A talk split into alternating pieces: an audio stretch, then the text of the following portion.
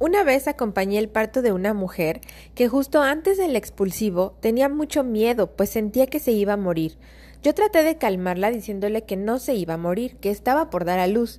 Sin embargo, tras unos minutos de reflexión pensé en que, pues sí, es verdad. Simbólicamente hablando, una parte de nosotras se muere en el parto. El parto y la muerte no son opuestos, de hecho son muy similares. Ambos son momentos para transmutar. En el parto dejamos morir a la mujer que éramos para convertirnos en madre, y el posparto es ese túnel de paso que atravesamos para lograr el cambio, tal como la metamorfosis de una mariposa.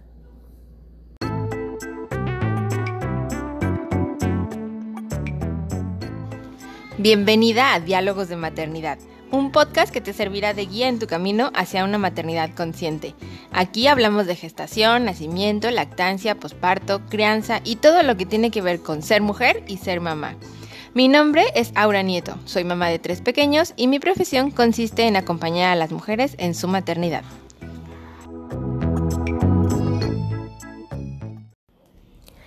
El posparto, también llamado puerperio, cuarentena o los 40 días después del parto, es un periodo de transición que nos permite adaptarnos al cambio de ser mujeres a ser madres, o de ser madres de uno a ser madres de dos o más bebés.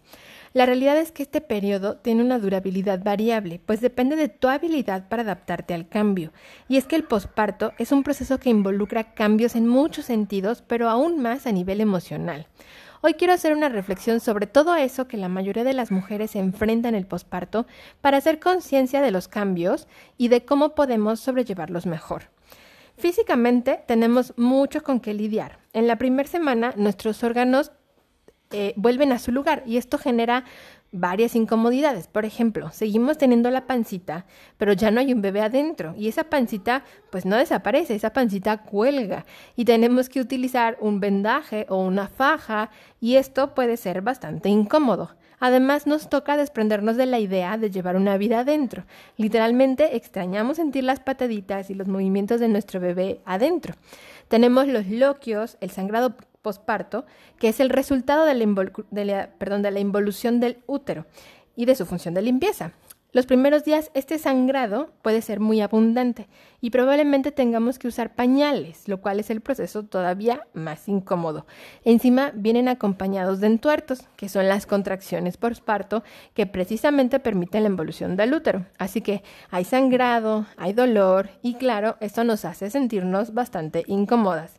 Adicional nos toca lidiar con las heridas de parto en caso de que las haya. Por ejemplo, un desgarro, una episiotomía, hinchazón o ardor en el periné o bien la herida de una cesárea. Todo ello nos hace sentir vulnerables físicamente hablando. Tras la primera semana, muchos de esos cambios quizás se regularicen, pero el sistema endocrino, que es el encargado de la producción hormonal, se va a tardar un poquito más en regularizarse. Hay una brusca disminución de los niveles de prostaglandina y estrógenos. Esto sucede para permitir el paso a la prolactina, que es la hormona de la leche. La prolactina aumenta en este periodo y esto es muy importante porque puede conllevar cambios emocionales muy intensos. El aumento de la prolactina y de la oxitocina, que son propias de la lactancia, hace que estemos más alerta, que se active nuestro instinto maternal, ponemos mayor atención hacia el bebé, pero también nos hace tener más desatención hacia el resto del entorno. Estamos distraídas, nos sentimos torpes, también nos sentimos ansiosas. ¿Por qué? Porque de hecho esta es la razón de que muchas mujeres sientan ansiedad cuando son separadas de sus bebés o cuando alguien quiere cargar a su bebé. Para mí es un acto muy instintivo de la madre y es que hay que recordar que somos mamíferos. En la naturaleza esto es simplemente un mecanismo de supervivencia y de protección hacia el bebé. Este aumento de la oxitocina y la prolactina también hace que el líbido, o sea, el deseo sexual, disminuya, que perdamos desinterés, perdón, que perdamos el interés en la actividad sexual, pero también en otras actividades que antes eran importantes para nosotras. La forma de ver la vida comienza a cambiar, comienza a tener cambios profundos acorde a las demandas de afecto y de cuidado de nuestro bebé. A veces estas demandas son en extremo abrumadoras para la madre y yo creo que este es el punto más complejo de todo el posparto. De pronto nuestra, nuestra vida va a dar un giro hacia abajo. Nos cuesta reconocernos en el espejo porque nuestro cuerpo está en cambio, pero todo a nuestro alrededor también. Estamos lidiando con la lactancia. Aparecen grietas, el dolor, la congestión de los senos y todo eso que se ha normalizado pero que en realidad no es normal. Diría más bien que es común, pero no debería suceder.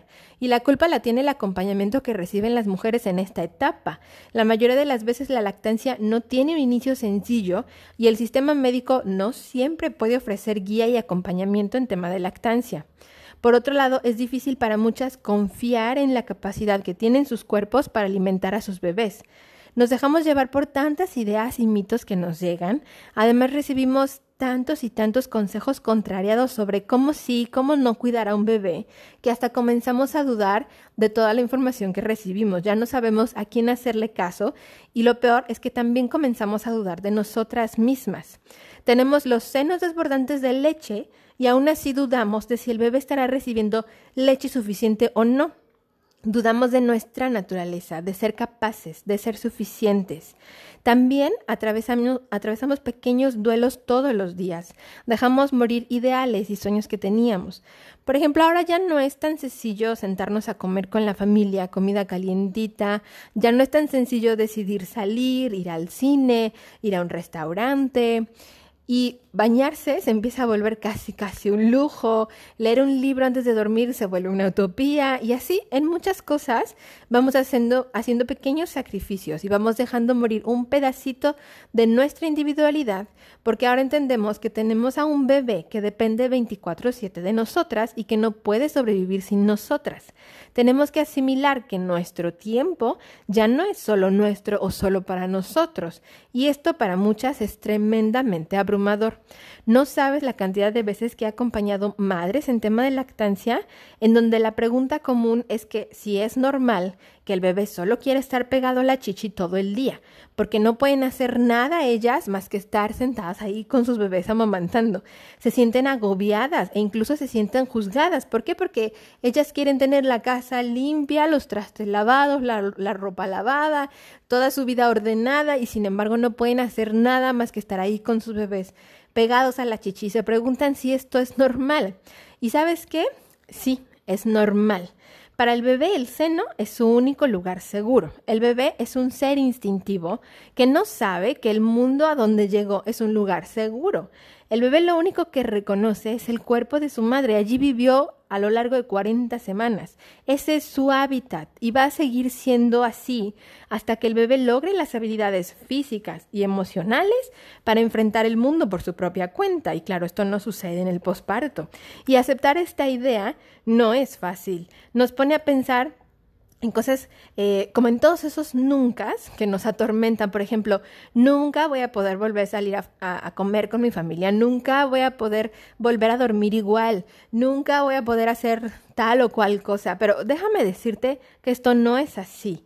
Esta alta demanda del bebé no es para siempre.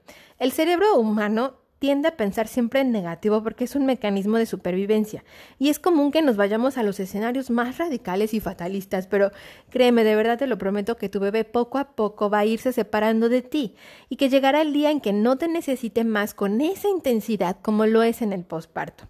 En esta etapa también comenzamos a entender el poder y la resiliencia de las madres del mundo sobre todo de nuestra propia madre. Comenzamos a entender por qué hicieron tal o cual cosa en nuestra infancia. Sentimos empatía por otras madres y sus hijos, pues ahora entendemos por todo lo que han atravesado. Empezamos a reflexionar tantas cosas sobre nuestra propia crianza y se vuelve un proceso casi terapéutico.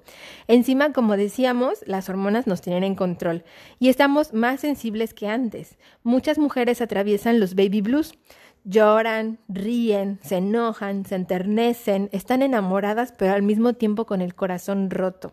Arrastramos también muchas culpas, culpas, incertidumbres, a veces nos gana la ansiedad, el miedo, tenemos mucho sueño, pero no podemos dormir porque no podemos dejar de observar al bebé, que ahora es nuestro mundo entero.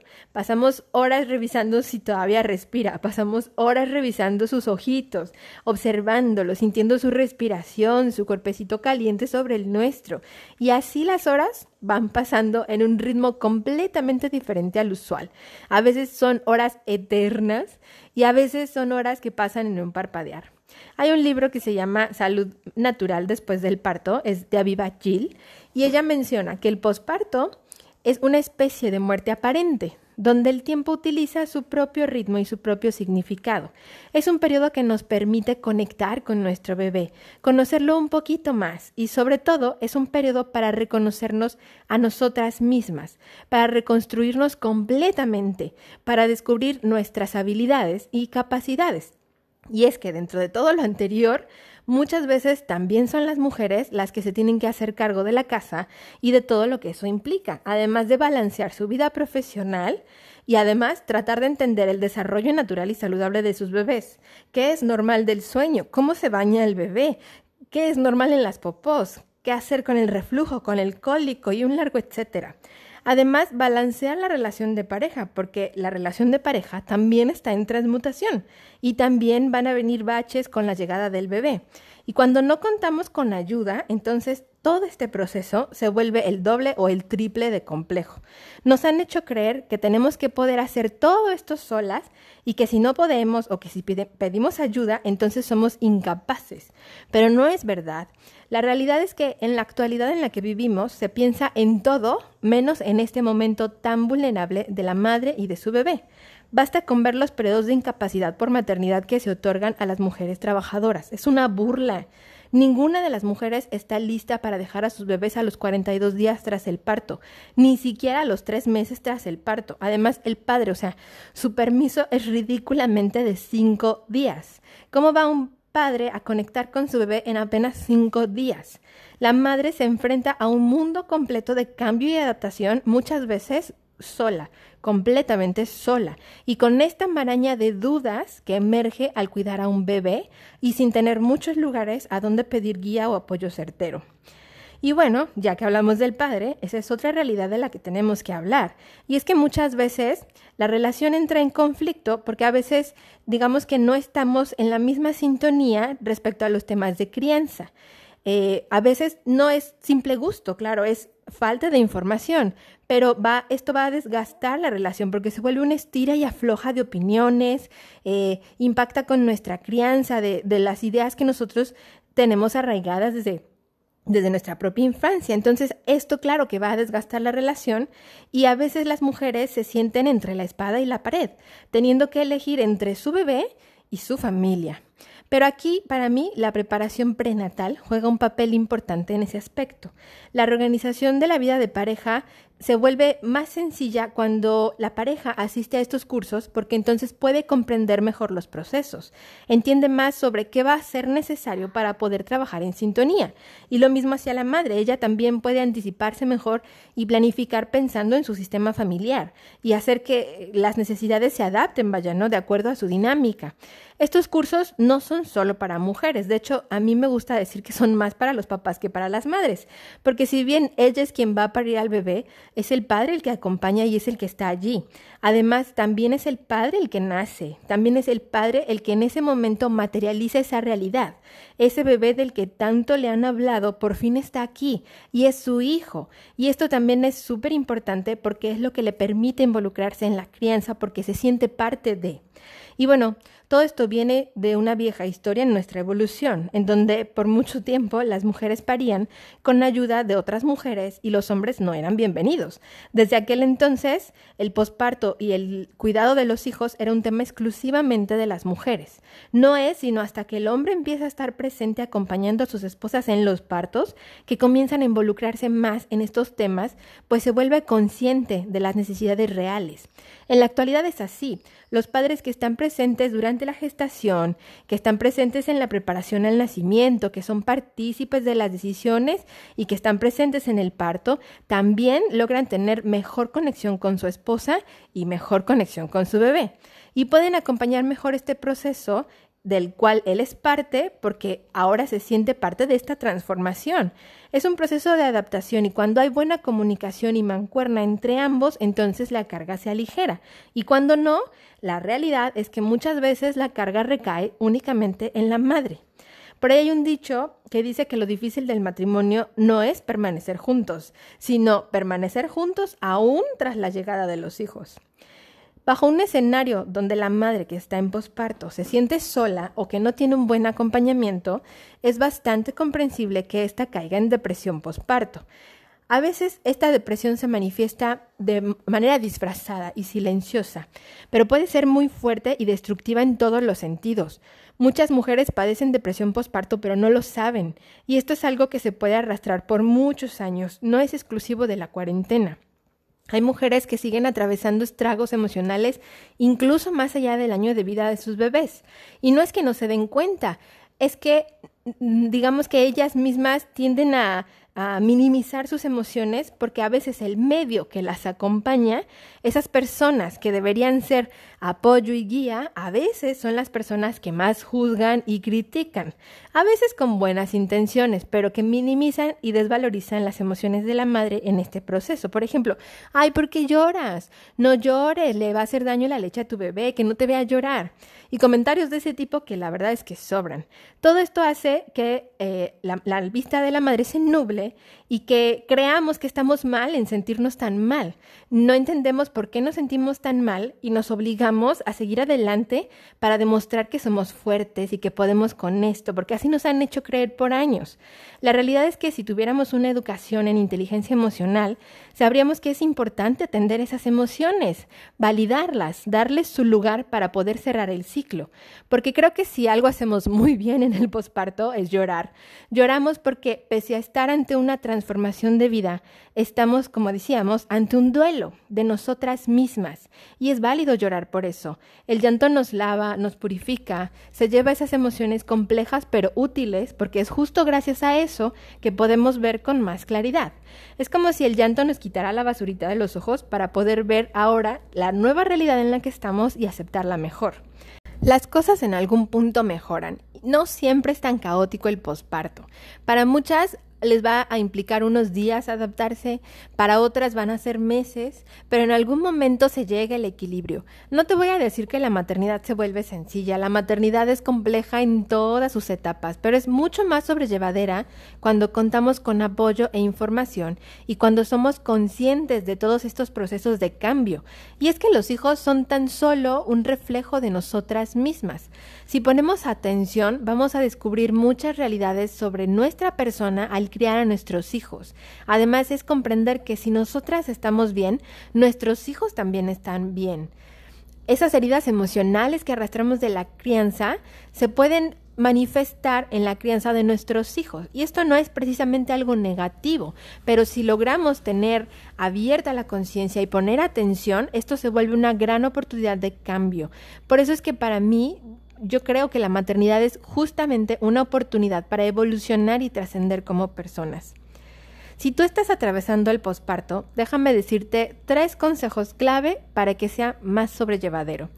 Uno, déjate sentir. Si tus emociones son demasiado fuertes o no las puedes controlar, entonces busca apoyo. Acércate a los profesionales del área, por ejemplo, psicólogos, terapeutas o incluso coméntalo con tu obstetra. A veces son cuestiones hormonales y no siempre se trata de un proceso psicológico. Dos, pide ayuda. Está bien pedir ayuda. Ojalá la ayuda llegara solita y de buena voluntad de otros, pero la realidad es que no es así. La realidad es que si no lo dices, si no pides ayuda, nadie más va a venir a ofrecerte la ayuda que necesitas. No estás hecha para criar sola, como dice el dicho. Para criar a un niño se necesita una tribu entera. No estás hecha para resolverlo todo tú sola. Acércate a grupos de mujeres que estén en la misma sintonía que tú. Acércate a profesionales que te puedan dar guía en el desarrollo de tu bebé. Mantén una comunicación asertiva con tu pareja y tu familia, que no te dé miedo o vergüenza pedir ayuda o incluso poner límites. Esto es muy importante porque estás en un momento, quizás el momento más vulnerable de tu vida y es razonable, entendible y totalmente válido pedir ayuda. Permítete recibir esa ayuda, no te hagas la fuerte tampoco. Descubre qué rico es sentirse apapachada y contenida en un momento como este. 3. Infórmate en fuentes confiables sobre tus procesos y de los de tu bebé en esta etapa. Esto te va a brindar mucha seguridad, pues vas a tener mejor entendimiento de todo. Tu perspectiva se amplía y puedes dejar atrás mitos e ideas erradas que nos rodean y que nos confunden para poder darle paso a nuestro instinto maternal. Y créeme, ese instinto no falla. Diría yo que es gracias a la información que podemos lograr empoderarnos de nuestra maternidad. Y bueno, te agradezco mucho por haber llegado hasta aquí. Espero que hayas recibido información que encuentres valiosa y que te ayude. Recuerda seguirme en mis redes para conocer más sobre mis servicios y talleres en Instagram y Facebook como Aura Nieto Maternidad Consciente. Te espero a la próxima y te mando un abrazo enorme.